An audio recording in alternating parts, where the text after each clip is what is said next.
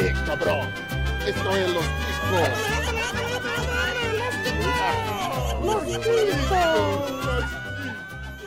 Salutações, nação chicana! E aí, vocês estão bonzinho? Tá estranho, né? Mas não, não liga não, é isso mesmo que vocês estão ouvindo. Porque agora tá começando esse, que é o programa que mal começou e a galera já considera pacas. Com essa bancada de feminazes sedentas por gritar pro mundo o que é o drama de ser a mulher brasileira nesse mundão que Deus nos deu todo errado. E aqui comigo, para quebrar esses padrões, eu tenho ela, que é membra da realeza e a dona da porra toda, Ju Souza. Boa noite, boa tarde, bom dia para quem estiver ouvindo. Sejam bem-vindos a essa maluquice que vai ser Las Chicas. E a gente não vai prometer muita, como se diz, muita sobriedade não, tá? Preparem que vai vir pedrada. Virgem Maria. Então tá bom, segurem essa. Vai, aqui a gente tá, tá tudo revoltada aqui. Somos mulheres. Não é mesmo? Tudo de TPM. e vocês já ouviram a voz dela? Essa que é a nossa mãezona, que abraça a gente quando a gente precisa, mas não pise no calo dela e nem faça publicações no Twitter. Ó, o Félix. Oi, gente! Ah, gente, é isso mesmo, né? Não manda recado, não. Vem falar aqui comigo, que a conversa flui melhor. Sempre, né? Sempre. Com todas nós, diríamos, não é mesmo? Exatamente. E antes de começar o programa, vou passar um recado rápido que você pode acompanhar a gente, você querido ouvinte, nas nossas redes sociais. Você pode acompanhar a gente lá no Instagram com arroba podcast. No Twitter também, arroba podcast sem o S no final, porque não coube na hora de, de registrar.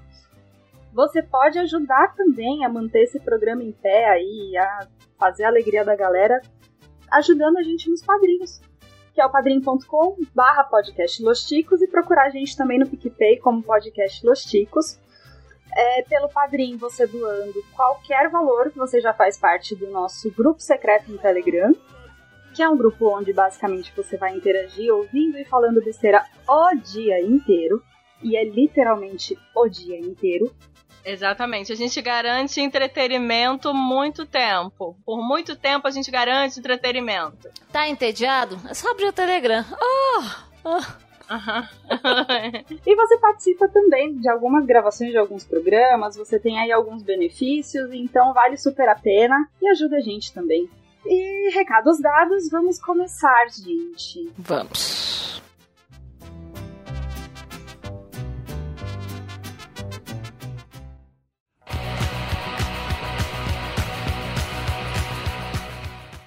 E eu quero saber, Ai, que esse tema, né? espinhoso, Ter feito uma yoga. ah. vindo então dessa semana incrível que todo mundo teve, né? Essa rotina de trabalho. Sossegada. Calmíssima essa semana. Não teve treta, confusão, barraco? Nenhum. Foi paz. Pura paz. Buda teria inveja. Vamos começar, gente. Pra vocês, o que é ser uma mulher? Vai lá, Valzinha. Bom, pra mim hoje ser mulher é correria. É tumulto, é dar conta, é dia que tem que ter 48 horas, é não fazer uma refeição completa, é tropeçar, é, é, Fazer tudo ao mesmo tempo. é as pessoas acharem, ai, você dá, como é que você dá conta? E aí você olha e fala, não, não dou conta não, gata, sobrevivo. e sigo. É ver umas cenas desagradáveis com outras pessoas, é tentar ajudar, é isso. Ser mulher hoje pra mim é isso, resumidamente. né? Você ainda que é mãe, né? Tem todo esse.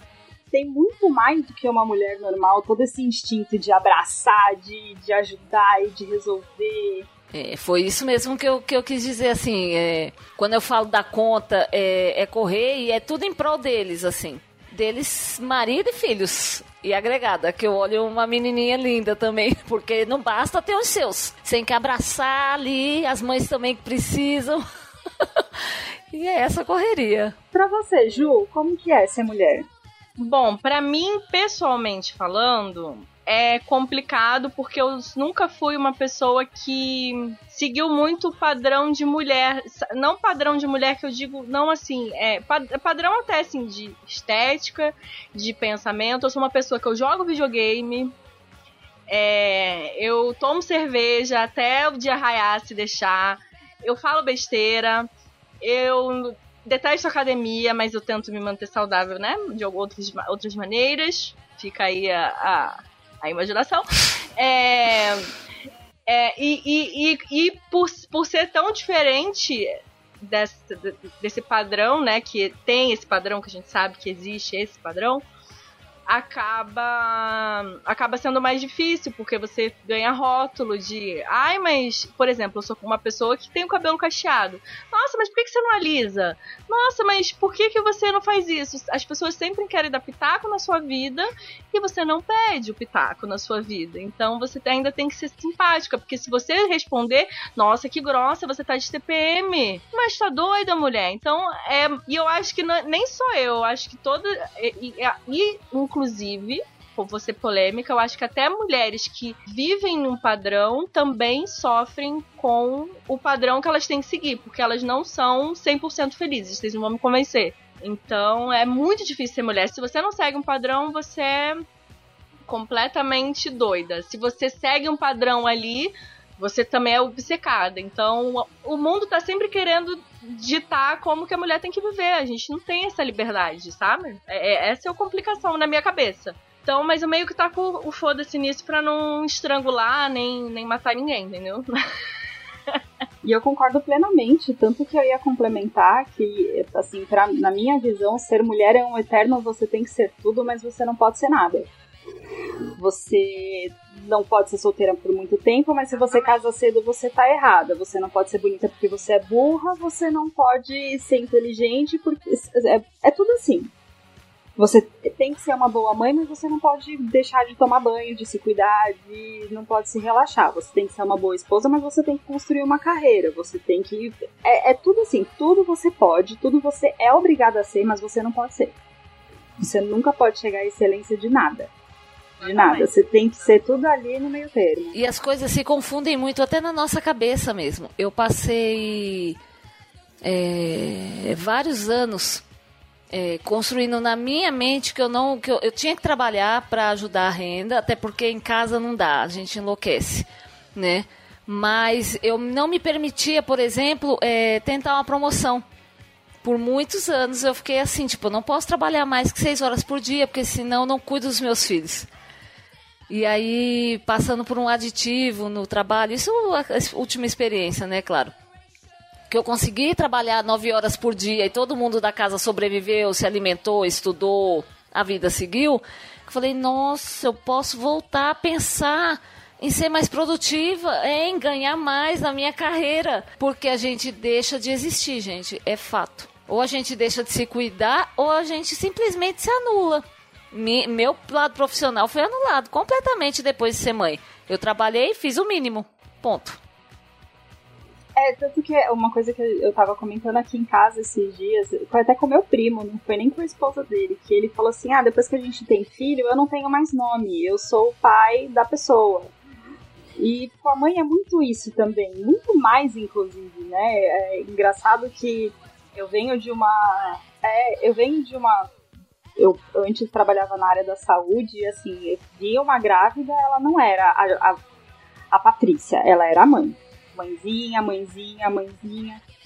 Principalmente. A mãezinha, é, a mãezinha. Na escola você é a mãe, você é a mãe do Miguel, você é a mãe da Helena, você é a mãe da Rafaela, você não é a Val, você não é a Gisele, você não é a Juliana, você é a mãe da pessoa. Isso vem muito mais depois da gravidez, inclusive, né? Já vem um pouco antes do casamento, porque você deixa de ser você para ser a senhora fulano e com os filhos é pior ainda. Aí a sociedade anula demais. É, e tanto quando você casa, a primeira pergunta. Não, primeira, a primeira pergunta é sempre assim: vai casar quando? Aí quando você casa, vai ter filho quando? Aí quando você tem um filho, mas vai ter outro quando? E assim, é você, você tem que sabe? Uma pressão. Por exemplo, eu não, eu não tenho filho e tenho pressão de todos os lados. Não, mas por que, mas por que você não vai? Você quer prefere dar atenção à sua carreira? Mas por que, que você vai fazer isso? Tá doida? Você não pode, você tem que ter filho. Daqui a pouco você tá com 40, você não vai ter filho. Continue cuidando da sua vida, Ju. É a minha recomendação, gata. Ju, ainda que você casou, eu tenho 30 anos e sou solteira e eu tenho que ficar ouvindo um. Você não vai namorar? Mas por que você não namora? Por que, que você não casa? Por que, que você não quer ter filho? Não, mas mulher sem filho? Imagina, porque filho é um sonho, filho é uma realização. Você só conhece o amor depois que você tem filho. Onde já se viu isso, não querer ter filho? É um absurdo, é um absurdo, é uma cobrança e, gente, tem gente que não nasceu para ser mãe, tem gente que não nasceu para ser pai, tem gente que não nasceu para ser esposa, sabe? Uhum. Tá tudo uhum. bem. Vamos só seguir a vida. Exatamente. Eu casei é. com 33, 34 anos. Eu sei bem o que você está falando, Flavinha. É, eu morei muitos anos com o meu irmão, ele é gay. Mano, rótulo de lésbica eu levei, velho, demais, assim. Porque tava. Porque, como assim, né? Só pode ser lésbica, gente. Não arruma um namorado. Eu sou na minha. Esperando o príncipe. o príncipe das trevas, né? O piadinha. Não, e você não pode ser lésbica também, tá? Ainda tem aquela coisa, você não pode ser lésbica. Não, é, então. Porque você é lésbica porque nenhum homem te pegou de jeito. É, lógico né? Não é porque você gosta de mulher, você é porque ah, nenhum homem te pegou de jeito.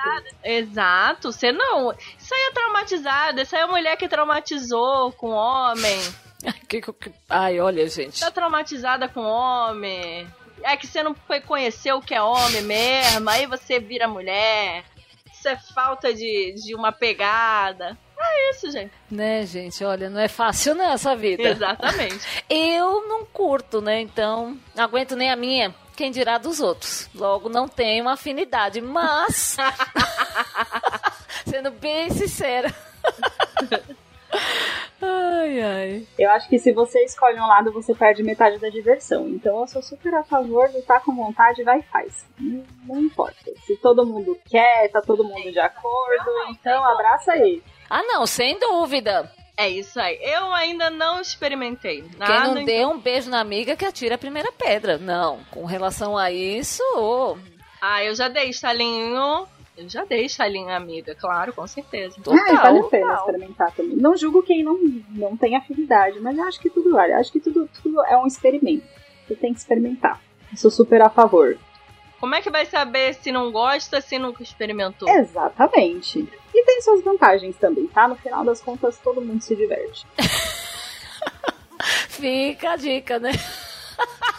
Braçada. O golpe tá aí, cai quem quer. Ai, ai. Vamos falar um pouquinho de como foi a nossa infância, assim. Acho que todo mundo aqui tem irmão homem. Ju, você tem irmão ou você é filha única? Não, eu sou filha única, graças a Deus, ou não, né? Depende do ponto de vista. Para mim é graças a Deus.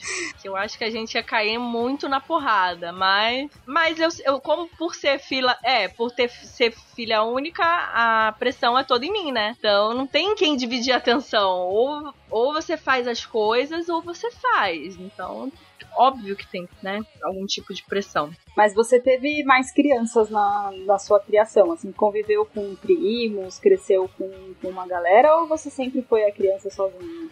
Então, o que que acontece? O meu padrasto, que é a, o cara que me cria desde sempre, tem meu pai biológico vivo também, mas o meu padrasto está comigo desde os meus 5 anos. Ele é militar, então a gente sempre viajava muito. Eu nunca tive a, a, longos amigos. Eu fui ter longos amigos quando me mudei para Campinas.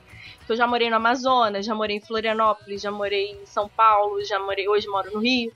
Então, eu sempre, a gente sempre viajou muito. Dava dois, três anos e a gente estava se mudando. Eu fui fazer longos amigos em Campinas, mas aí eu já tinha 11 anos. Então, a minha infância mais eu passei pulando de galho em galho, com amizade. Mas eu sempre estava no meio dos meninos, sempre estava correndo. Isso a minha mãe fala até hoje, conta história, dela comprar brinquinho, de colocar pulseirinha, eu chegar em casa sem nada, ela ficar desesperada porque tinha pagado uma grana nos negocinhos para deixar a filha bonita amarrava os lacinhos no cabelo, ficava igual uma maluca despenteada. Então eu sempre fui com os meninos, sabe? Eu nunca fui de ficar sentadinha, brincando de bonequinha e tal. Tanto que eu não tenho tanta Barbie, eu tenho algumas bonecas, mas não tantas, assim. E você percebia diferença na sua criação do que era dessa expectativa que se gerava, que você falou dos lacinhos, do brinquinho?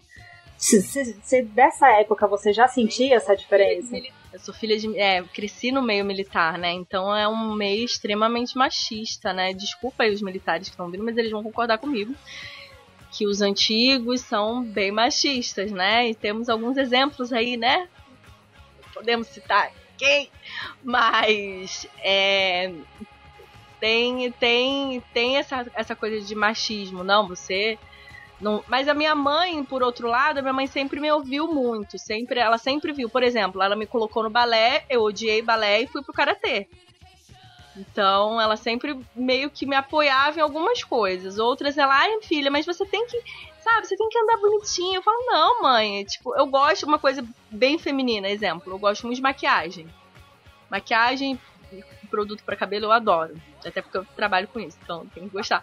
e mas maquiagem é uma, é uma coisinha assim de menininha que eu gosto, mas eu não tenho muito essa coisa de tipo, ai não, eu só vou, hoje eu só vou almoçar porque eu não posso ganhar peso, porque ah, eu, eu vou, ai, não bebo cerveja porque da barriga. Ai, não eu, eu sou meio desapegada, sabe? E sempre rolou um pouco isso de tipo, é aquela imposição, não, mas você engordou, o que aconteceu? Isso do meu do, do, dentro de casa, sabe? Então, tem, se a gente disser que não existe, existe. existe. Sem, sem dúvida nenhuma, existe. E para você, Val, você já na sua infância, adolescência, você já sentia essa diferença ou hoje você percebe isso hoje, assim, com uma cabeça mais, mais formada? Você tem um, um casal, né, Val? Como que é? E se fala da sua experiência também com os meninos. Não é, é, Eu tenho uma irmã muito mais velha. Lá em casa eu, eu era filha do meio, né? Então tinha muito parâmetro. A minha irmã, enquanto ela já estava trabalhando, eu era uma criança de 7 anos e tinha o meu irmão de nascendo. Então minha mãe é, tinha muito aquela coisa do que queria muito um homem e no fim das contas ela criou ele muito embaixo da saia dela. Então eu me senti mais a excluída, mais a que era, enfim, resumindo a filha do meio, né? A que não tinha atenção devida. Hoje a gente, né, maturidade, terapia, entende algumas atitudes sobreviveu, sobreviveu. Filho do meio sempre sobrevive. Mas sobrevive, exatamente. Aqui eu sinto Helena muito independente. Ela tem isso que a Ju falou. Não quero brinco, não quero batom. Tá tudo bem, filha. Esses dias ela soltou um, ela queria me beijar. Ah, Helena, vai beijar suas amigas. Eu vou beijar minhas amigas. E deu risada. Eu, ai, beijo. Mentira. Eu falei, menina, cuidado. Porque ela só tem quatro anos, eu não posso incentivar absolutamente nenhum beijo aqui, nenhum ali, né? E eu sou menina, né? Dou risada que ela tem essa, esse perfil independente, assim, de, de não quero, não faço, e eu tento respeitar o máximo que eu posso, tentando, assim, educá-los pro bem. É, é o que a gente pensa aqui, independente de qualquer coisa. E fazendo só um adendo, eu tenho muito medo. Quando eu engravidei, eu não queria uma menina, porque eu sei o que eu passei, né? A gente talvez ainda toque nesse tema. Tem todo esse peso, né? É, exatamente. De não poder confiar num pai de uma amiguinha, de não poder andar na rua e não ser perseguida. Então eu não queria uma menina, mas veio. Então bora, né? É, moldá-la, exatamente, educá-la Hoje ainda brinquei com o Johnny uma situação X, ainda falei para ele, falei, vamos pôr lá no karatê para alguém vir assim, porque eu vi uma cena patética, né, andando na rua com uma outra moça. Eu apoio. E aí só fazer assim, sabe, na cara do desgraçado, enfim. É, é, é assim que eu vou educar minha filha. eu sou super a favor de mulher desde pequena aprender a se defender, aprender a bater e assim aqui ah. É, aqui em casa meu pai sempre, assim, meu pai sempre falou não, né? Porque eu não fui criado pelo meu pai, mas meu pai falou pros meus irmãos que falavam pra mim que assim, apanhou na rua, chegou em casa chorando, você vai apanhar em casa. Porque minha filha, nem que você pegue uma pedra que você vê no chão, mas você vai se defender. Você vai cair, mas você vai cair batendo. Não existe essa de você ser uma pessoa frágil desse jeito você comentando da, da sua filha, né? E é engraçado ver essa. Você mais de perto, eu tenho aqui a minha sobrinha. Na verdade, é filha do meu primo, mas que eu considero minha sobrinha, ela mora aqui no quintal com a gente. Eu vejo muito essa diferença de criação que teve. Eu tenho 30 anos, nasci nos anos 90. E acredito que a minha geração foi uma das últimas, quiçá não foi a última, geração criada naqueles moldes padrão. Né, naquele negócio de menina tem que usar vestido, menina tem que sentar direitinho. Eu vejo que hoje a criação dela é muito mais mais liberal no sentido de ela pode ter planos e ter sonhos e pensar em querer ser astronauta, em pensar em querer ser uma engenheira, em trabalhar com computador, coisa que na minha época isso nunca foi incentivado. Eu nunca fui incentivada a me interessar por tecnologia, porque era uma coisa de homem. Eu nunca fui incentivada a ter uma memória mais, um, um raciocínio mais lógico, porque isso é coisa de homem né? A gente sempre teve essa coisa, só ganhava vassourinha, só ganhava boneca. Gente, eu odeio boneca até hoje, eu detesto boneca. Viu? Casinha, ca é, fogãozinho. Panelinha, gente, sim. É. Ai, gente, que tristeza. É, é. Eu acho que hoje as mulheres estão. As mulheres que estão vindo, elas podem ter, ter vontade. Podem sentir vontade e faz, é, né, cumprir, não sei como é que cumprir a vontade, não sei como se diz. Mas eu acho que é isso. Ela, hoje elas podem ter vontade e, e têm essa liberdade de poder ser o que elas querem ser, eu acho. Hoje, muito mais do que antigamente. Porque tinha aquela coisa, né? Não, você tem que ser esse padrão. Eu vejo pela minha irmã. Eu tenho uma irmã de 42 anos é uma diferença bastante razoável. E a minha irmã, ela ainda hoje mesmo, com toda a informação que a gente tem, ela e assim, ela e eu juntos é água e óleo. A minha irmã ela ainda é muito padrão de mulher tem que cuidar da casa, mulher tem que cuidar do marido, mulher tem que estar sempre impecável, de linda, de cheirosa, de bem cuidada. E eu já sou toda, mano, se eu não quiser lavar louça, a louça vai cair, tá? Não vai sair correndo, ninguém, entendeu? Quem tiver incomodado vai lava. Eu tô aqui, olha que incrível, porque eu tenho 42 anos, mas eu não sei, a sua irmã trabalha fora, ou sempre foi dona de... É engraçado, né? Porque eu sou desconstruída, gente. Mas é, são, é raridade, assim, né? De, dessa sua geração sim, é um pouco sim. mais difícil achar pessoas que já se desconstruíram, porque o padrão é esse. É, é, foram mulheres que foram realmente criadas para ser dona de casa. Sim. Pra ser mãe. É verdade, mas é. Era o meu sonho há muitos anos atrás. Primeiro namorado, 10 anos namorando. Era meu sonho casar. Aí você vê que, né? Não. né? N pés na bunda, enfim. É a coisa horrorosa que a gente passa nessa vida, né? É, e aí você vê que não, você pode se virar sozinha. Eu tenho tantas fases na minha vida, assim, a fase que eu queria casar e ter filha, a fase do vou ser solteira, uhul, a fase do não, mamãe passou talquinho, vou, vou vacilar não. vou ficar sozinha real mesmo, esperando o príncipe. É... Essa fase, olha... Exatamente. Eu acho que é, principalmente a fase que a gente se liberta que a gente fala, vou ser o que eu quiser, ficar com quem eu quiser, me relacionar com quem eu quiser, talvez seja a fase mais difícil, porque é a fase que a gente é mais cobrada e que a gente é mais julgada. Porque mulher não pode ter uma vida livre. É, imagina. Minha criação talvez tenha pego aí, porque eu mesmo não dei conta. Tipo, ah, comecei a sair, aí só aparecia traste. Gente, traste por traste, não tá legal viver assim. Hum, essa não sou eu, não fui criada para isso. E aí fechei para balanço e fiquei sozinha bons anos, assim. Sozinha real. Por opção mesmo, porque não só parecia lixo, mano. Cara casado, comprometido. Não era o que eu gostar, queria pra minha vida. Então, foi opcional real, assim. Até que o demônio. o capeta te resgatou? Exatamente, mas ele era, ele era um, um, anjo ainda, gente. Um anjo que caiu do céu depois. É, porque, né? Na época ele era um anjo, é igual Lúcifer. É, ele era um anjo, gente. Ah. Mas é isso. Eu que eu ia engatar aqui de a gente já tá falando de cobranças, de dessas diferenças de quando a gente inicia a nossa vida sexual, né? De quando a gente inicia os nossos namoricos. E, e com relação à vida adulta, né? Ah, primeira vez, gente, é horrível, tá?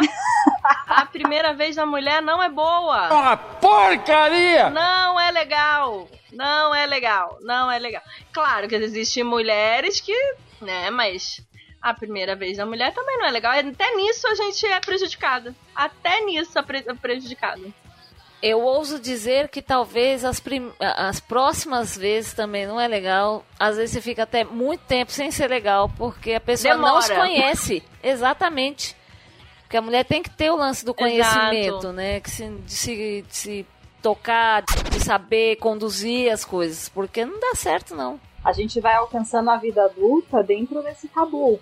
Porque, pelo menos da nossa geração, lembrando que a gente está falando aqui da nossa experiência, a gente vem de uma criação de que é, mulher não pode. Menino que pega é garanhão, mulher que pega é vagabunda.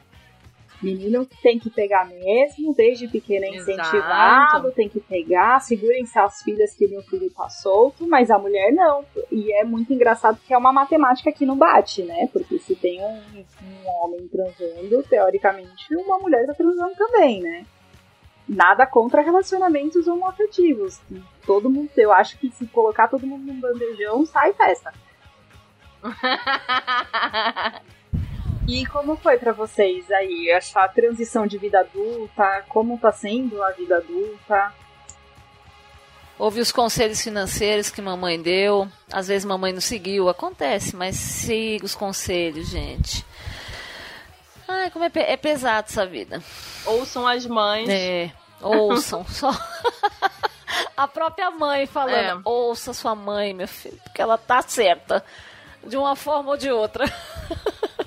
Hoje em dia, assim, a gente ainda ouve a mãe, né? Mas hoje em dia tem tanta informação que a gente até consegue identificar aí que existe também muita família que é bem tóxica. Então, assim, ouça, mas ouça com bastante ponderação, porque pode ser cilada, Bia. Exato. É, Isso é pauta pra outro, É.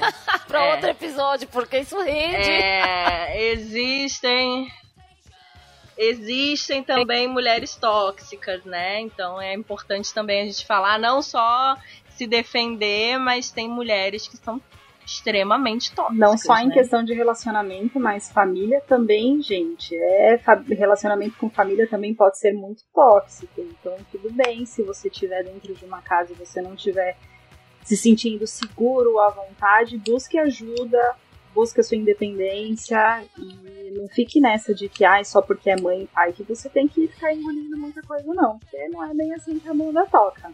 Ah. Mas assunto para outro programa, Ju, você ia falar da sexualidade.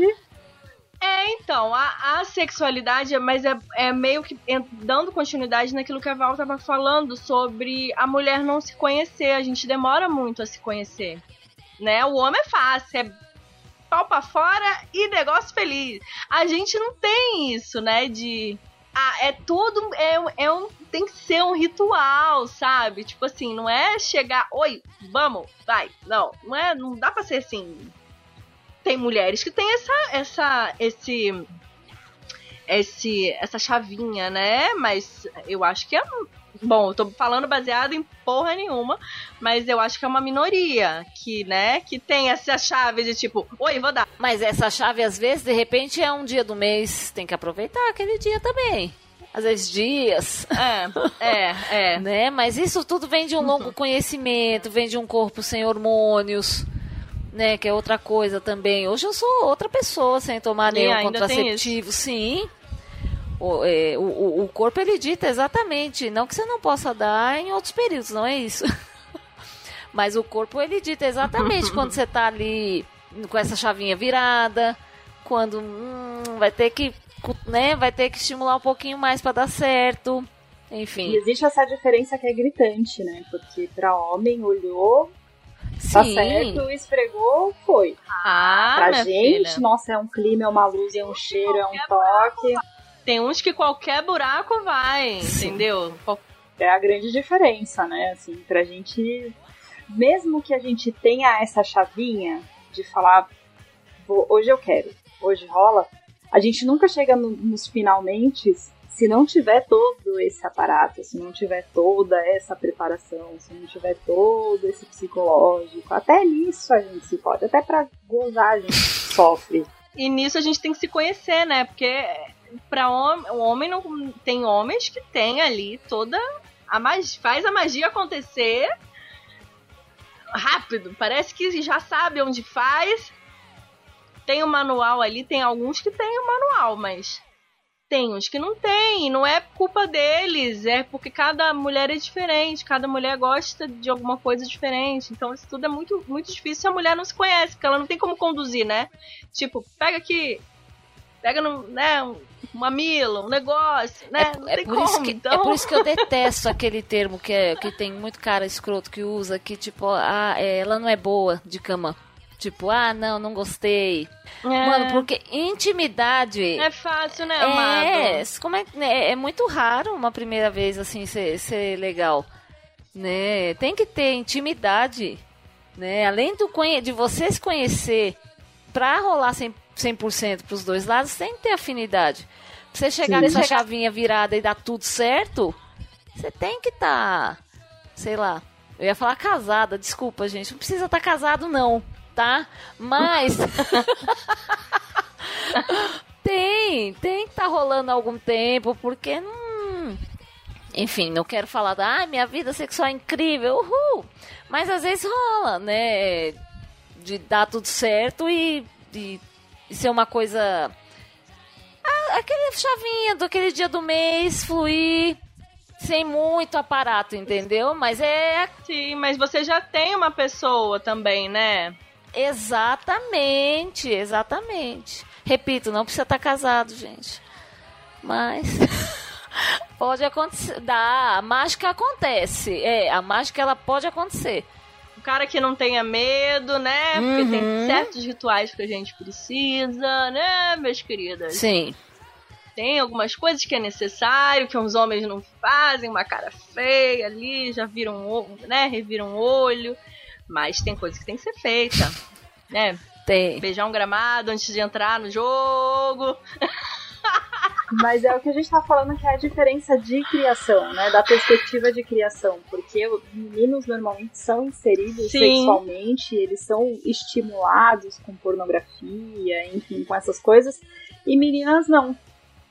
Né? É muito comum, principalmente, assim, digo, antigamente era muito comum você vê um menino com a mão no, no e tava tudo bem. Agora, se a menina colocava a mão dentro da calcinha, tira essa mão daí, menina, pelo que você tá fazendo, você tá maluca?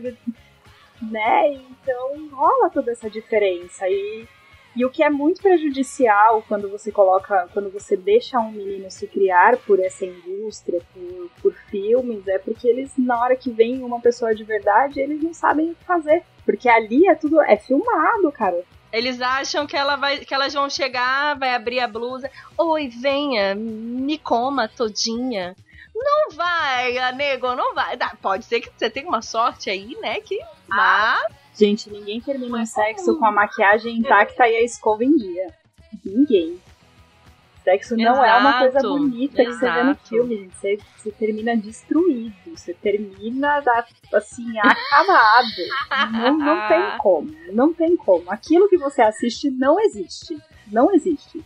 Não mesmo. Não. Vamos parar de romantizar o pornô. Sem sombra de dúvida. Vamos acabar com o pornô na boa. Concordo plenamente. Uma, eu já li uma thread sobre isso, inclusive é, de um cara que era viciado em, em, em pornô, assim, isso prejudicou casamento, profissional, chegou a extremos, assim, é pesado para quem não consegue é, ser estimulado sem o pornô, isso é pesado. Muito perigoso. Eu acho é. vamos, vamos dosar, né? Nem 8 nem 80. Deixa um pouquinho para as meninas, os meninos se retraem um pouquinho e aí a gente chega no meio termo, né? Fica todo mundo feliz todo mundo sai feliz. Exatamente. Agora deixa eu perguntar uma coisa para vocês. Trabalho. Bom, a Ju, ela trabalha com coisas especificamente femininas. Talvez ela não tenha tido tanto problema assim na vida. Não sei se você teve outras experiências profissionais. Mas e aí? Como é que foi essa inserção no mercado de trabalho? Houve cobrança? É, vocês sentiram diferença? É, eu, eu, posso dizer por mim que quando eu comecei a trabalhar, assim, a maioria das pessoas que acompanham a gente já sabe, eu fiz cirurgia bariátrica, então a minha vida inteira, infância inteira. Eu sempre fui uma criança gordinha, uma adolescente gorda, uma adulta gorda. Então eu percebi que para mim alguns empregos eram sempre muito difíceis de conseguir, porque existe aí essa estigma de que mulher gorda não fica bonita de social, de que mulher gorda não é bonita, de que mulher gorda ocupa muito espaço, então não tem boa aparência, né? Que ainda tem, ainda existem empregos que boa aparência, mas tipo assim, boa, o que é boa aparência para você? Né? Defina boa aparência, né? Muito complicado isso mais explícito, né? Isso seja muito mais cobrado. Na área da beleza, isso deve ser, inclusive, escancarado, né? Porque em outras empresas a gente sabe que tem, mas sempre é muito muito coberto, né? Sempre muito Camuflado, né? exato. Mas para vocês, assim, de um modo geral, como foi começar a trabalhar? Vocês já sentiram assédio no trabalho? Vocês já sentiram diferença? De, de tratamento no trabalho. Tipo, ah, eu trabalho com um cara que tem o mesmo cargo que eu e ele ganha mais que eu. Isso já foi uma realidade para vocês? Olha, para mim especificamente, não. Tá? Eu nunca passei por esse tipo de situação, me considero até privilegiada por isso. Porque eu trabalhei com telemarketing, trabalhei no, em banco é, trabalhei com maquiagem, então sem, trabalhei com maquiagem agora eu trabalho no ramo de cosméticos também, né? Só que para cabelo. Então, linha, linha profissional para cabelo, no caso, né? Então, é, é, é, é, o que eu sinto, não trabalhando hoje onde eu trabalho, mas em todos os outros trabalhos, que eu sempre tinha que me provar sempre muito mais do que um homem, por exemplo, sabe? O homem era sempre muito mais, ah, mas ele fala bem, ele é proativo, mas assim, eu também era, eu também fazia praticamente até mais do que as outras pessoas. E, e sempre era, ah, mas era brother, porque o brother saía para tomar uma cerveja, então, sabe, sempre rolou isso. É, escancarado nunca aconteceu, nunca sofri assédio. É, hoje eu, eu, trabalho numa empresa que é assim, super top. E, e nunca passei por essa situação. Mas agora essa, essa questão de tipo. É, ter é, essa, essa coisa, essa cobrança, ah, você trabalha com beleza, você tá sempre, sempre impecável, sempre. Isso às vezes me consome, tá? Por exemplo, hoje eu não, não fiz as minhas unhas e tô me sentindo mal porque não tô com a unha pintada, sabe? Porque, tipo, você sente que as pessoas olham assim, ó, oh, nossa, mas você mexe com beleza, como é que você não tá com a unha feita, sabe? E eu mexo com cabelo, então, sabe? Então, Sim, às vezes chega um cara lá todo suado, todo com bigode suado e, e tudo ok, sabe? Então, acontece, mas a gente vê que eu ainda tá muito velado, pelo menos no meu meio, é bem velado, sabe? Eu não, nunca, de fato, passar, nunca passei por uma situação assim, mas eu sou privilegiada, né? A gente sabe que não é bem assim, né, também. É a mesma coisa da Ju. É, eu acho que é exatamente isso, privilégio. Eu sou filha de call center, né? Tudo que eu tenho, todos os minhas, meus boletos que foram pagos ou não, eles provêm de call center. 98% da minha vida. E call center é muito inclusivo, né? Hoje em dia, inclusive, eu estou numa empresa que ela é sensacional com isso. É, os processos seletivos dela são, são cursos, né? Enfim, que ela promove dentro da empresa para não olhar, né, enfim, quem, quem é a Valdete e sim qual a competência da Valdete para aquele cargo. Isso é sensacional. Óbvio que a gente sabe de panelinhas, QI, sempre tem em todo lugar. Mas é mais por é, amizade, queridismo, do que por capacidade. O que às vezes também não é legal. Mas, né? Mas existe muito, nossa. Vocês já presenciaram alguma coisa assim? Da rotina de trabalho de vocês, assim, que era claro, assim, o cara tá ali só porque ele é homem. Que aquela mina que merecia aquela promoção, que merecia aquele lugar, não tá porque ela é mulher. Hum, eu acho que eu já presenciei é, essa questão de. Não entre homem e mulher, mas a idade da mulher. Hum, ela já é, tinha uma idade mais avançada e como que a gente faz? É muito velha, sabe? Ou não ser contratada porque é mais, tem mais idade, entendeu? Então, mas eu não sei se é, é, esse ponto é por ser mulher somente, tá? Então, é, eu acho que é muito. Mas, mas eu, por exemplo, tá? Uma coisa que acontece: uma mulher com filho e uma mulher sem ah. filho. É simples. A matemática isso é acontece, clara. isso acontece. Tanto que quando você vai numa entrevista de emprego, para homem, eu posso, o ouvinte que estiver aí ouvindo e falar, já me perguntaram se eu tenho filhos na, na entrevista e com quem eu vou deixá-los, por favor nos diga. Porque pra mulher a pergunta é: você tem filho? Tenho. Ah, mas com quem que você pretende deixar caso você venha trabalhar? Pra homem não tem esse questionamento, né? Se você não. Eu nunca numa entrevista, eu podia estar namorando, eu era sempre solteira. Eu nunca falei, ah, eu namoro. Porque as perguntas sempre eram: é solteira? Não. Tá noiva? Ai, vai casar? Pretende ter filho? Se tiver. É sempre um. Pretende ter filho é foda.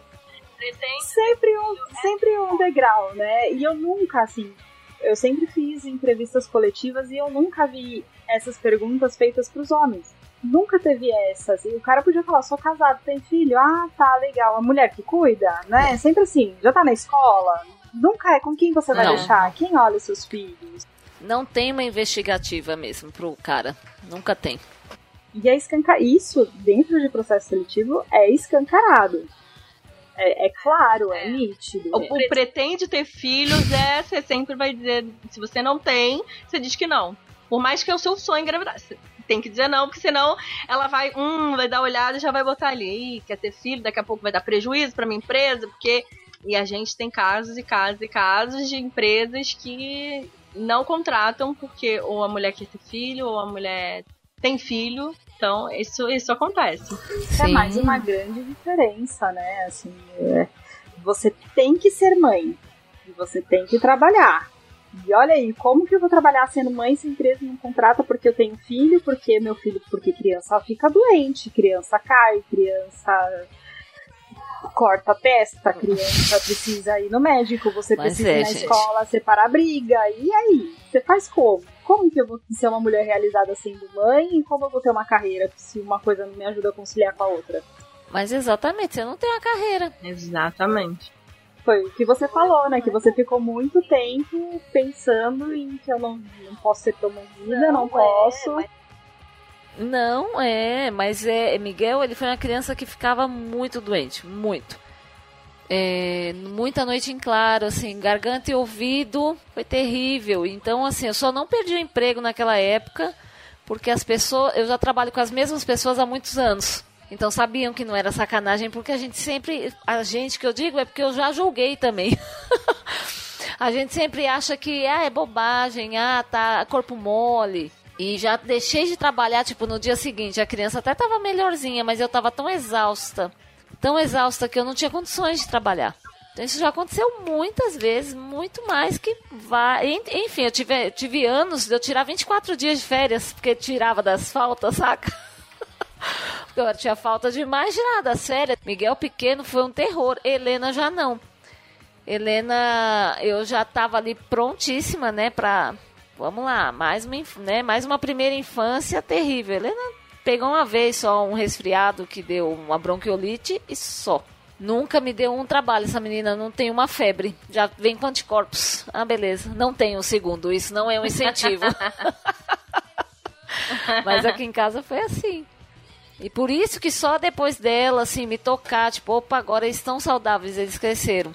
Bora tentar, né, voltar a, a ser líder, enfim, voltar a trabalhar mais, ganhar mais, me sentir mais útil. Porque hoje é muito fácil, né? Chego lá, faço o meu, né? É um pouquinho melhor hoje, né? Que eu, eu respondo mídias sociais, aí vou lá, respondo, acabou, acabou, não tem responsabilidade do dia seguinte. Eu faço aquela cota ali do dia, ponto. E é gostoso, né? Você se sentir mais útil, ser responsável por outras pessoas. e Ai, isso- uma delícia. Sem dúvida. E é isso que eu tô buscando agora. Vamos ver.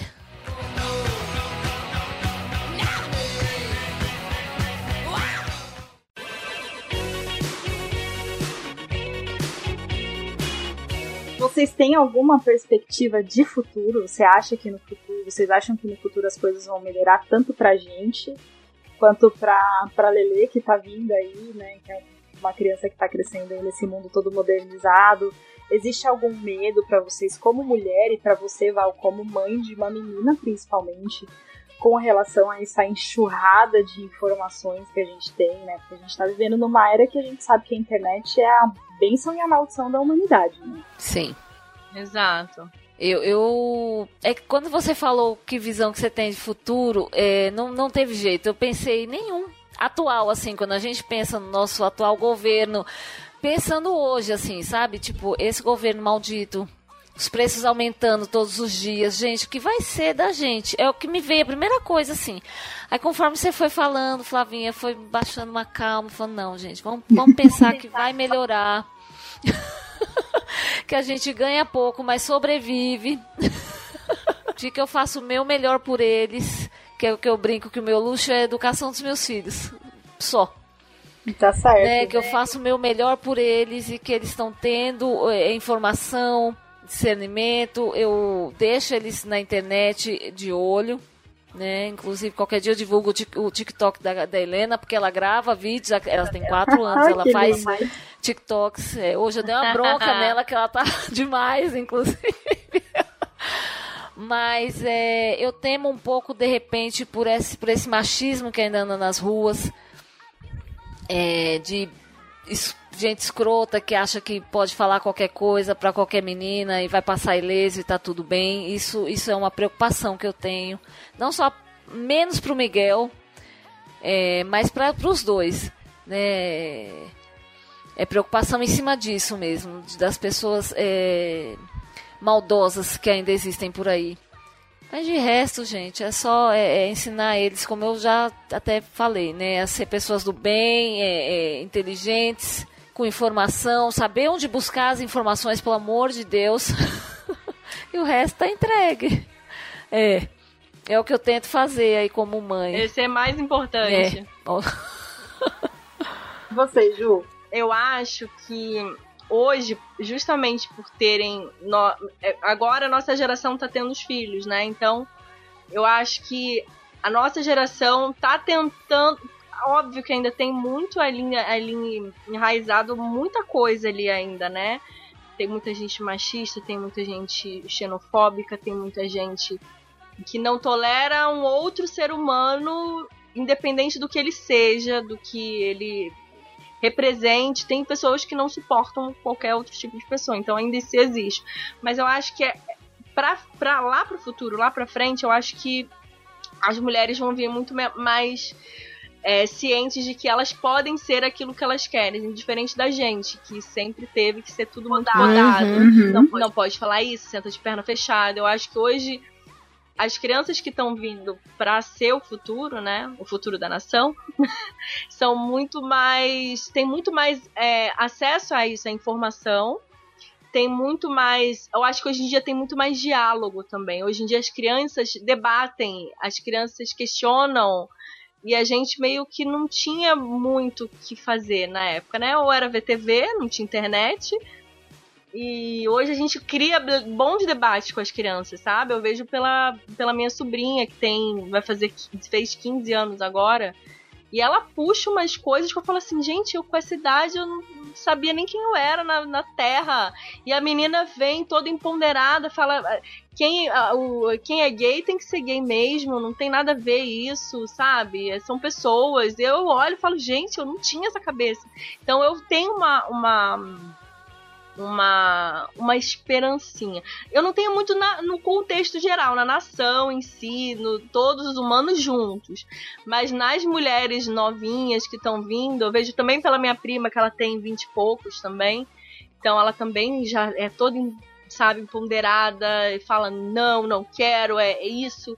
Eu acho que eu acho que tem jeito. O problema é um todo, né? Quando pega todo mundo junto, relacionamentos e família, e aí vai, vai, vai abrindo os grupos aí, pra, é aí é que eu é que alguns pontos eles vão mudando. Você falou que nem ensinar a criança a cruzar a, a, a menina, né? A sentar bonitinha, não pode estar é, tá de vestido, não pode abrir a perna.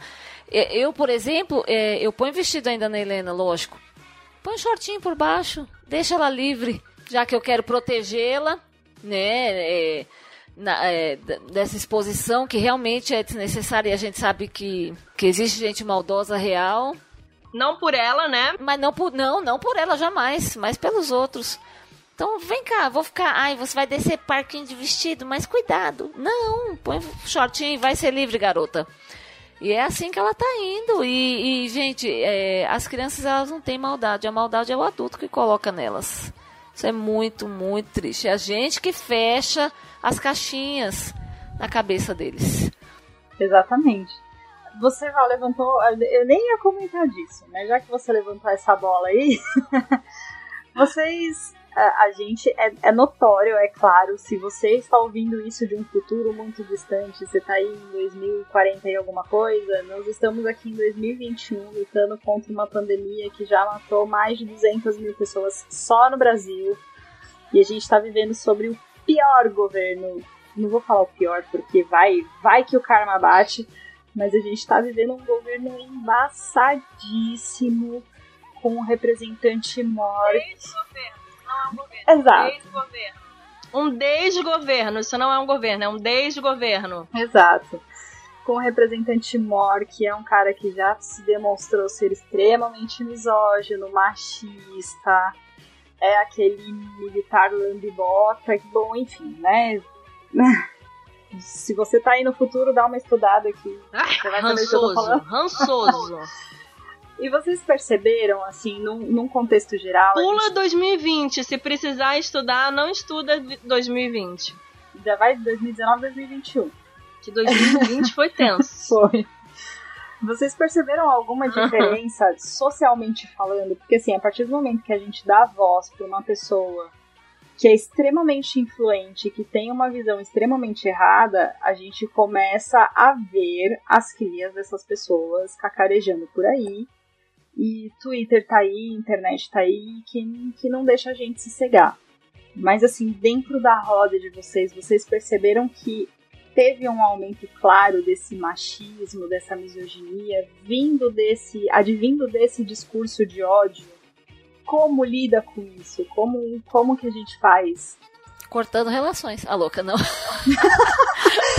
Cortando o pescoço na peixeira saindo de todos os grupos. É, exatamente. No trabalho. É, silenciando, é, bloqueando. Antes da pandemia, é, porque muita coisa ficou clara agora. Para mim sempre foi claro.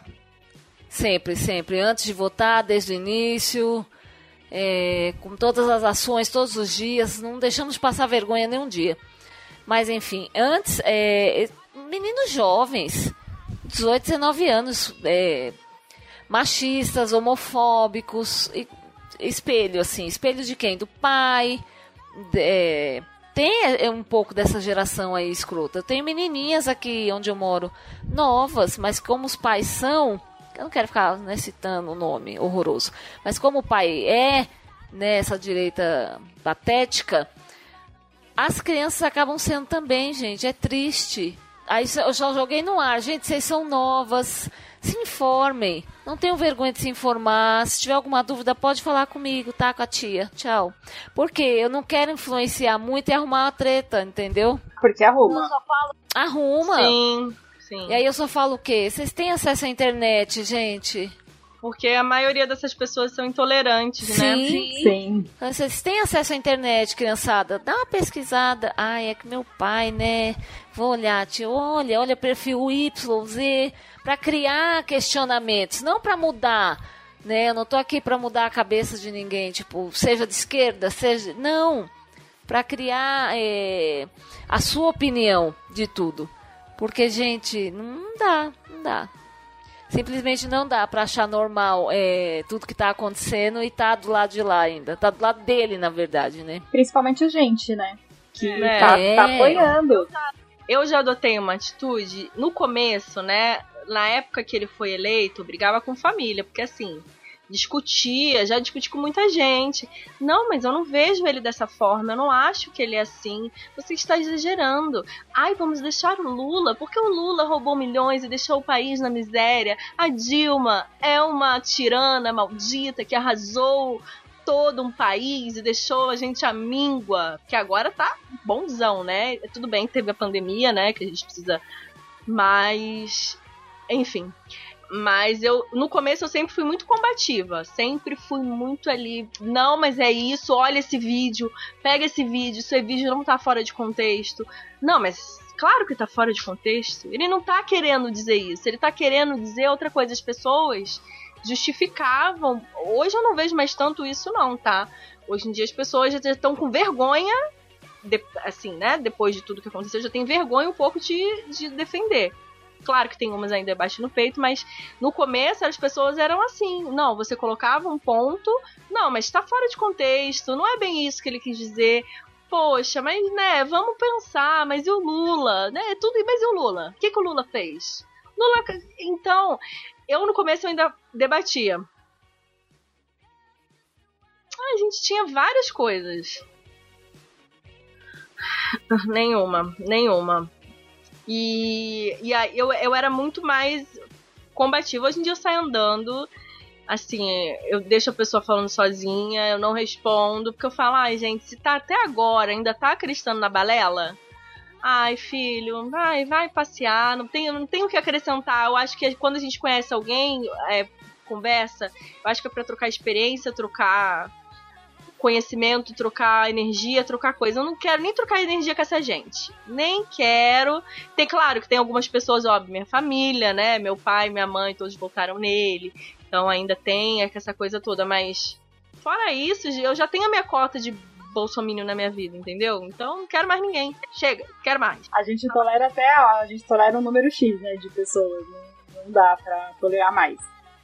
É, tem o nosso limite. Todo mundo tem limite. E vale a pena ainda, gente, a gente tentar lutar e combater esse machismo?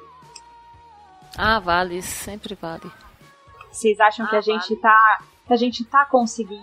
Ah, o machismo, sim. Se a gente tá conseguindo, eu não sei. É, eu, eu sou feminazi, né? Como já foi dito aí. a bancada inteira. Então, eu combato, não tem. Não tem essa. Eu combato, eu falo, e, mas eu tento sempre falar. É, não vou fazer igual o pessoal, né? Que agora é do Big Brother dá ponto dedo na cara, ah, você é isso, você é aquilo. Eu acho que isso afasta ainda mais. Mas sentar conversar, falar, não, olha, é isso. E eu também tô aprendendo, eu não sei, eu às vezes uso expressões machistas, eu às vezes uso expressões racistas, que, por exemplo, tá ainda na. sabe? Então é tudo com calma. As pessoas querem fazer tudo do dia pra noite e aí acaba distanciando e aí cria essa polarização toda e, e dá merda. Eu acho que a gente tem que combater, mas com calma, com paciência. Não vai ser hoje, não vai ser amanhã, não vai ser depois de amanhã, não vai ser ano que vem. Isso vai demorar muito. Vai Leninha aí, vai estar no mundo ainda combatendo isso coisa que a gente vai olhar e falar, meu Deus, mas ainda tem gente que fala esses tipos de coisa, que age desse tipo. Ah, vai ter, a Helena ainda vai combater isso. Então é um processo. E para você, Valzinha, ainda vale gastar essa energia? Não vale? É tiro, porrada vale. e bomba? É diálogo? Vale, eu tô educando um homem, né, dentro dessa casa e eu falo para ele todos os dias o respeito que ele tem que ter com a irmã dele, com, com as amigas dele, com os amigos. E ela idem. E eu também, assim. Só que eu escolho meu latim hoje em dia, né? Eu não perco muito, não. Porque eu, né? Que nem a Ju, tipo. a gente escolhe. A gente, na verdade, todos os dias eu escolho algumas batalhas, né? Tem umas que eu luto, outras que não. Aqui eu cheguei faz pouco tempo, então não posso falar que eu combati muita coisa ainda. Mas, de modo geral, tem que valer a pena, sim. A gente não pode baixar a cabeça nunca, seja com, é, com diálogo, com atitudes, que é remover aquele amiguinho. Você está removendo um amiguinho que você não concorda. Eu acho concorda. que é o preconceito, né? Eu acho que é o preconceito. Uhum. Você está dando voz, está tirando a voz de gente preconceituosa, você já está fazendo alguma coisa. É, é, exatamente. E quando foi essa chavinha, assim, de que vocês perceberam que vocês. É, porque a gente se construiu mulheres machistas e a gente tem tá, a gente se desconstruiu e está se desconstruindo é, como a Ju falou ninguém muda do dia para noite as coisas elas são muito graduais elas são muito fluídas não é um sopetão e putz nossa sou machista pronto agora não sou mais quando foi essa chavinha assim para vocês? Já foi na fase adulta, na adolescência? Teve um start, uma situação que você falou, putz, nossa, olha, eu tô vacilando. Eu acho que eu tive dois episódios assim na minha vida. Um deles foi essa coisa do namoro que eu comentei, né? Um namoro muito longo, que todo mundo é, esperava um casamento e minha mãe me pressionando muito. E aí eu, gente, não, mas peraí, tá me pressionando pra eu casar, pra sair de casa, o cara não quer casar, peraí que eu já resolvo. Fui morar sozinha, tipo. Então, é, é, é, é não, gente, é imagina, é, vou depender de namorado, vou, minha mãe me expulsa, não, morar sozinha e cuidar da minha vida. E quando meu irmão, né, que eu tava percebendo já que ele era gay, aí ele foi outro baque. Tipo, baque assim, eu já sabia. Mas no sentido de, puta, e agora? Vem cá. E na época abracei e a gente andou junto e e, e, e, fomos desconstruindo essa coisa familiar que é pesada, né? Enfim. É pesado, talvez até hoje. Eu não tenho uma relação muito próxima com ele atualmente, que ele está morando em Goiás. É... E houveram outras questões também, enfim. Mas eu acho que foram esses dois pontos. Tipo, não depender de casamento para seguir minha vida. Não, vou lá sim, vou morar sozinha e vamos ver o que, que dá. E deu, tô aqui até hoje. E o meu irmão, né, que que veio aí com essa mudança na vida dele, que nós, depois disso ele se tornou uma, um menino muito mais feliz. Nossa, e aí, bora é, desconstruir, conhecer essa galera toda. Foi uma fase bacana, não vou mentir não.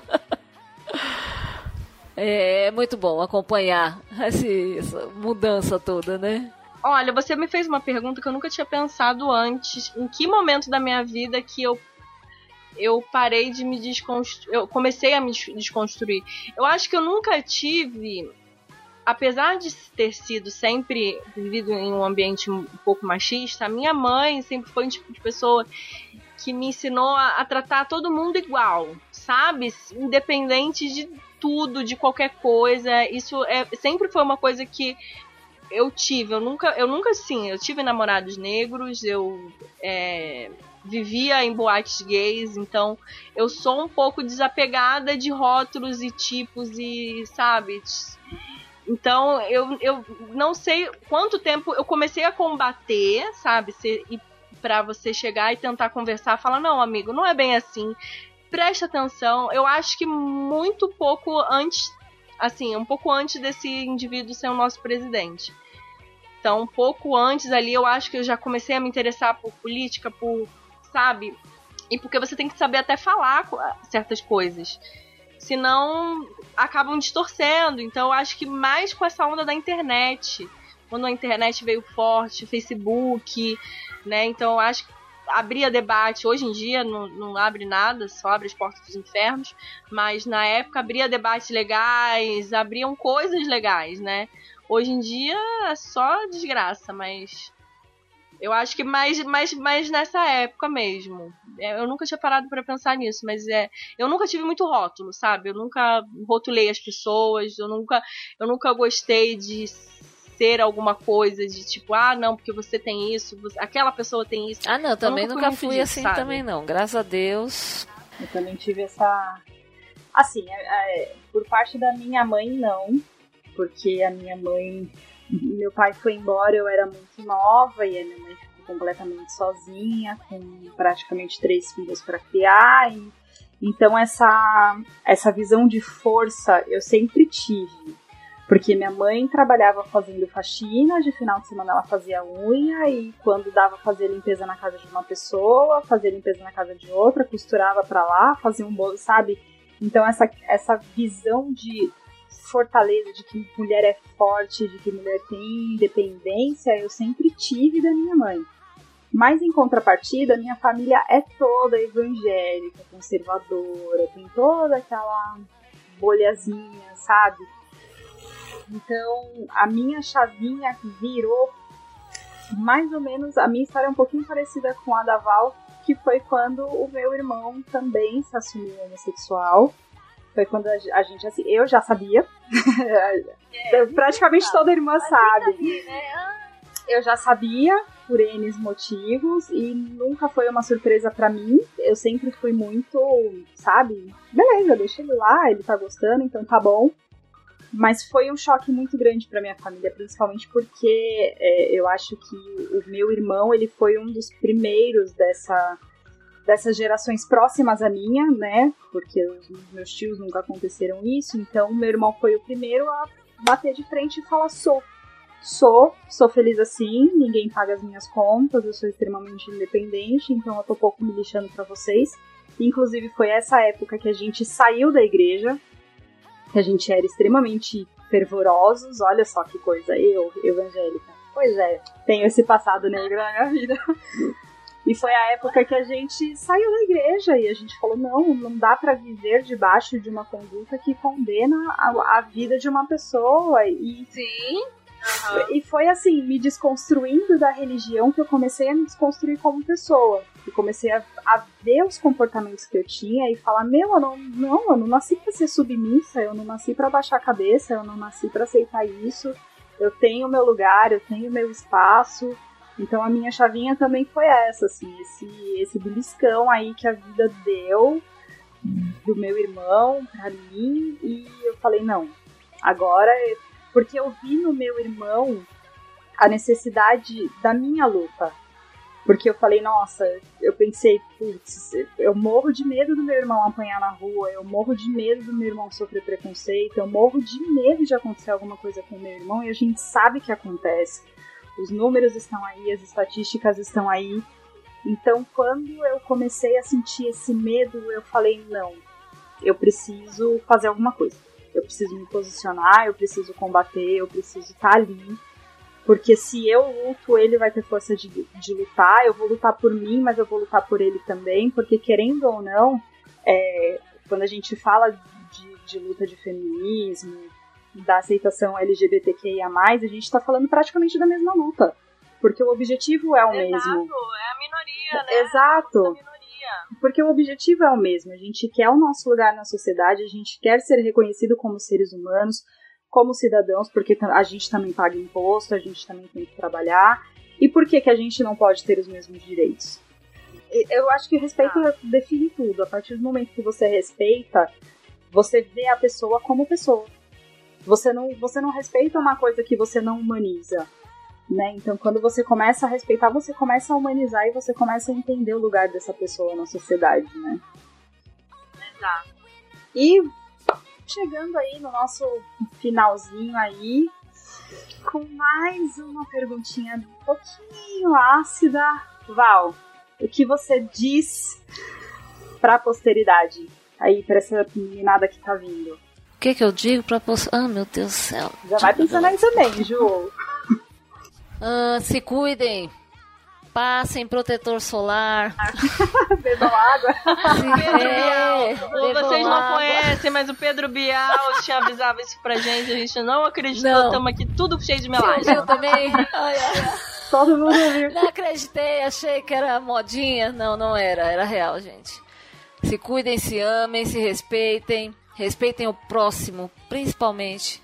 Eu nunca entendi muito esse lance do, do amiguinho tá lá fazendo negócio na casa dele e incomodar tanto o vizinho, incomodar tanto a pessoa que tá do outro lado da calçada. Então deixa a pessoa cuidar mais da sua vida, cuide da sua e respeite o próximo. Ju? E eu, eu acho que eu também vou nessa naval. Eu acho que respeitar o próximo é primordial para tudo, para começar alguma coisa.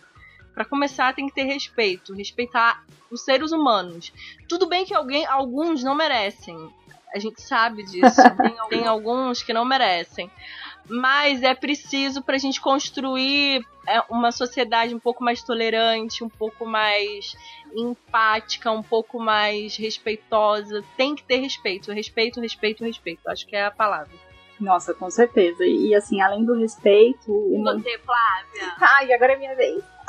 além do. eu acho que além do respeito, que uma coisa que a gente não devia nem colocar em pauta, porque eu acho que é o mínimo da civilidade humana é o respeito.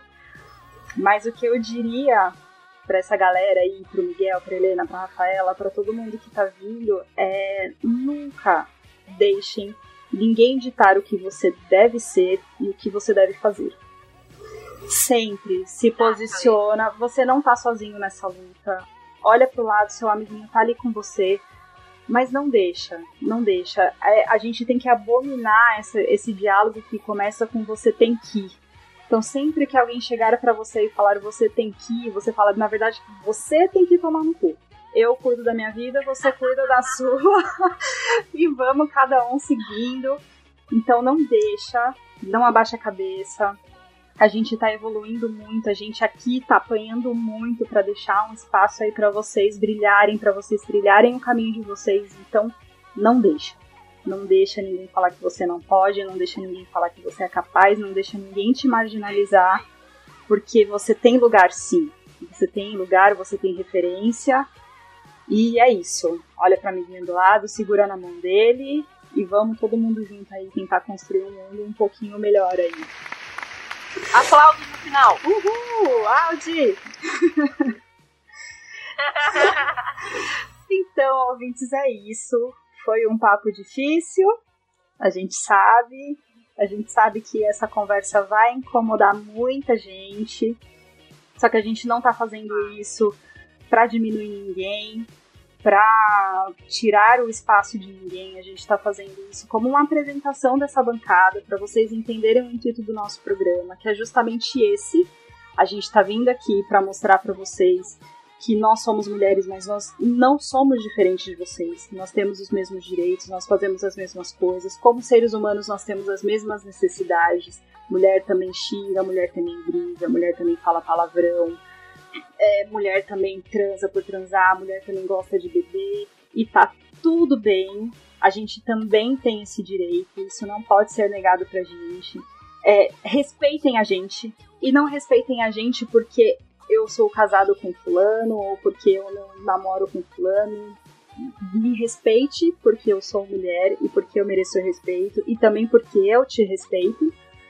Então a gente tá aqui para mostrar para vocês um pouquinho é, do que é a nossa rotina e do que é a nossa visão, e para vocês também virem junto com a gente aí nesse processo de desconstrução e de aprendizado, que eu sei que no final das contas vai todo mundo ser muito mais feliz aprendendo e construindo aí esse, Exatamente. esse lugar todo melhor. mundo junto, na mesma loucura. Exatamente. Vamos dar muita risada disso aqui ainda. Porra! a gente espera que futuramente esses programas não sejam mais necessários, né? Que a gente consiga falar aí todo mundo Sim. o mesmo idioma. É. E a gente aqui tá disponível, nós mulheres. A gente vai abraçar vocês, ouvintes. Cheguem, conversem, tem dúvida, tem oposições. A gente passa um café ou toma uma cerveja e conversa. Eu chamo pra cerveja aí, no drink, um gin, qualquer coisa que tenha álcool, eu tô indo. Até o gel, né? Se acabar, a gente vai isso mesmo. Sim. álcool 70, qualquer, qualquer coisa. Exato, o que der, o que der brisa a gente vai. Então a gente tá aqui pra isso. Eu espero que vocês gostem. A gente promete que os próximos programas vão ser um pouco mais leves. E nos deem sugestão, a gente tá aí aberto pra falar, tem dúvida, ah, gostaria que vocês falassem sobre é, assuntos que vocês não entendem ou que vocês gostariam de ver uma perspectiva diferente, a gente tá aqui pra isso. Manda mensagem pra gente no Twitter, no Instagram, se você não consegue apadrinhar, a gente sabe que nem todo mundo pode dar esse, esse- essa moeda pra gente pra participar do grupo, mas o, o perfil dos Los Ticos como um todo, até os meninos individualmente, a gente também individualmente, a gente tá aqui pra isso, pra construir um programa melhor pra vocês. Não só as bancadas das Lasticas, mas os meninos também, eles são super abertos às sugestões. Então, fica aí as nossas portas abertas, fica aí o nosso recado dado. E eu espero que vocês gostem, Exato. nos recebam com Nos, muito nos carinho. vemos no próximo. Nos vemos no Assim, próximo. espera. Teremos, por favor. Teremos, teremos. Eu, tem, tem, muita, tem muita, muita água pra rolar ainda. Tem muita água pra passar debaixo dessa ponte ainda. Meninas, vocês querem falar mais alguma coisa? Vamos deixar as nossas redes sociais. Sim. Pra, pra me achar é arroba Jujubislândia no Twitter, muito, muito original, né? E no Instagram é arroba JujuFSouza. Não tem o Facebook. Se eu fosse você, se você ainda tem, desfaça o Facebook nesse momento. Tem nada pra fazer lá. Não é mesmo? Eu, eu vou falar, é que falta B12, então eu preciso dar uma olhada, não tenho de cor. Enquanto você procura aí, então eu falo as minhas, pode ser? Pode. Twitter e Instagram você me encontra como arroba aoliveiraflá. Então, esquece também, você pode contatar a gente aí. Não esqueça das nossas redes sociais, arroba podcast Los Ticos no Instagram e arroba podcast Los Tico no Twitter. E Valzinha, achou? Achei! No Twitter você me encontra como arroba val FLX de Félix, é só que é só as consoantes FLX. Val FLX. E no Instagram, que é fechado, gente, desculpa, eu vou abrir. é FélixR.val. É isso aí, gente. A gente espera vocês, a gente vai receber vocês com muito carinho, podem ter certeza disso. E. Um grande... Áudio não briga com a gente. Claro que não. É, áudio, gente, ó, a gente foi bem legal agora, hein? e é isso, povo. Um grande beijo no coração de vocês e a gente se vê aí no nosso próximo programa. Tchau. Um beijo. Um beijão.